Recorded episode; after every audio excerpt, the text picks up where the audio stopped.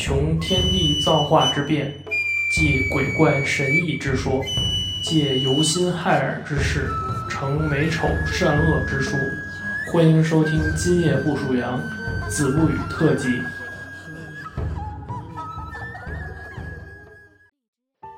南昌人士，江西南昌啊，有两位读书人，寄宿在这个北兰寺读书。这个一长一少，这哥俩交情很深。这个年长的那位呢，有一次回家啊，突然得疾病去世了。而这个年龄较轻的这位呢，却不知道，仍然在这个寺里读书。有一天很晚的时候呢，呃，这个年长一些的人啊，推门而入，上床拍着这个年轻的人的背说：“我和你啊。”分别不到十天，回家的时候啊，突然得暴病身亡了。我现在是鬼，只是实在不忍和你的情谊，所以特地呢来这儿跟你道别。这个年轻的人啊，吓得说不出话来。年长的人安慰他说：“我要是想害你，怎么会把这个事儿如此直白的告诉你呢？你不用害怕，我来这儿啊是想把自己的身后事托付给你。”这年轻的人听了这些话之后呢，心里稍微的安定了一些，就问他。说那哥哥，你此次来所托何事啊？就是说你来找我是为了托付什么事儿？那个长者就跟他说了，有三件事儿我要托付给你。第一件事儿啊，我家里边啊有一个老母亲，七十多岁了，还有一个妻子还没到三十岁，你只需要几斗米就能养活他们。我就希望兄弟你平时啊能够周济他们一下。还有第二件事儿。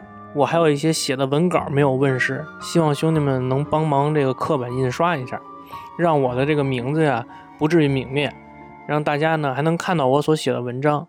这第三件事呢，我还欠那个卖笔的人几千块钱没有还。那现在说是几千块钱，那会儿人就说还欠人家几千文钱没还，就是说希望兄弟能帮我把这个钱给偿还上。这个年轻的人呢听了之后一一答应下来。这个长者就说了：“说既然你都已经答应下来了，我的身后事也都托付给你了，那我也要走了。”说完了，便转身就要离开了。这个年轻的人啊，见这个哥哥说话什么的都正常，样貌啊又跟平时一样，渐渐的就没有了这个害怕的感觉。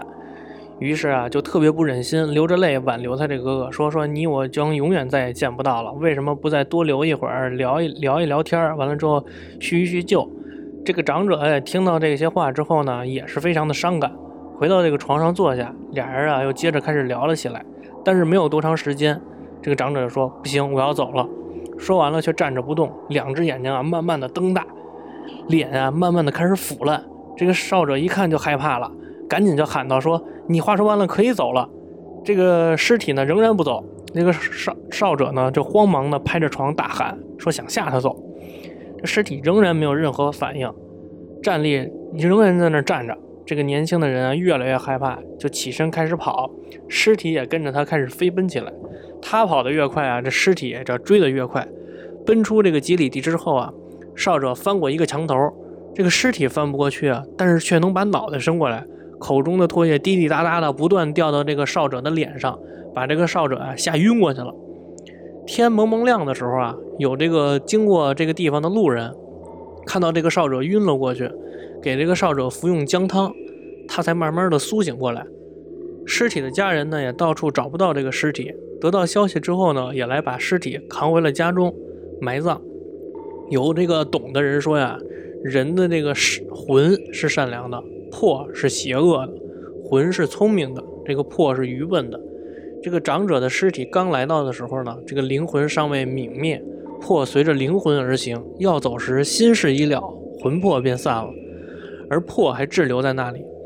魂在的时候，仍这个人啊仍然是人；一旦魂去了，就不再是原来这个人了。世上所有的行尸走肉啊，都是被魄驱使着的。